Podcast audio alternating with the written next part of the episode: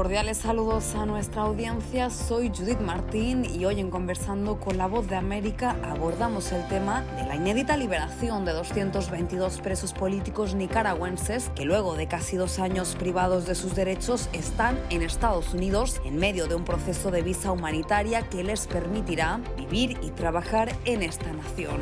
Y para enmarcar esta liberación en su debido contexto, desde la Voz de América conversamos con la activista nicaragüense en el exilio, Aide Castillo, quien analizó la situación político-social de su país. En primer lugar, la vida es el bien más preciado que tenemos, la vida y la libertad. Y esta es una muestra de que la resistencia del pueblo de Nicaragua, la resistencia de sus familiares, la resistencia de los mismos presos y presas políticas, junto con el apoyo de la comunidad internacional, la labor que, se ha hecho desde el exilio, desde la diáspora, ha rendido sus frutos porque este régimen, digamos, nada hace por su voluntad. Esta ha sido una presión permanente día y noche.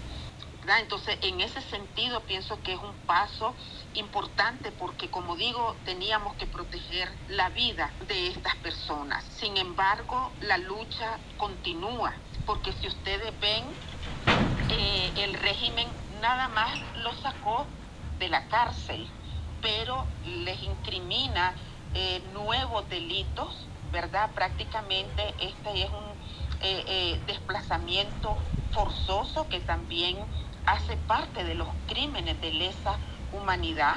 Ha dicho de que son traidores a la patria y que como tales pierden su ciudadanía, cosa que es inaudita porque todos nacemos con el derecho a una identidad, a una nacionalidad, pero eh, creo de que esto es en alguna manera muestra también de que el régimen eh, se siente presionado, eh, sabe que está actuando mal, eh, pero seguramente pues él está buscando eh, cómo eh, disminuir el aislamiento internacional que se ha logrado producto de la resistencia del pueblo de Nicaragua.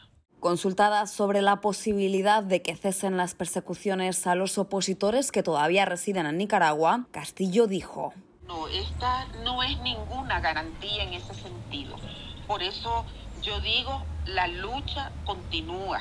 Hace falta liberar del secuestro eh, político a todo un pueblo, a la gente que queda dentro, a los presos que fueron, eh, digamos, eh, secuestrados cuando aquel 19 de julio, que ya llevan más de 10 años en esas cárceles, a Marvin Vargas, que fue el primer preso político en Nicaragua y que también quede en las cárceles. Eh, o sea, la situación eh, no está resuelta. En realidad aquí eh, hace falta profundizar bien en una estrategia que sea efectiva. Mientras al régimen se le sigan proporcionando préstamos por parte de la arquitectura financiera mundial, el BES y el Fondo Monetario, el Banco Mundial, el BID, el régimen va a seguir reprimiendo porque va a seguir contando con los medios para eso. Era que estos son eh, en realidad eh, eh, son conquistas que el pueblo va arrancando, pero no significa que la crisis de Nicaragua. Y acerca de los presos políticos que todavía permanecen apresados en Nicaragua, destacó.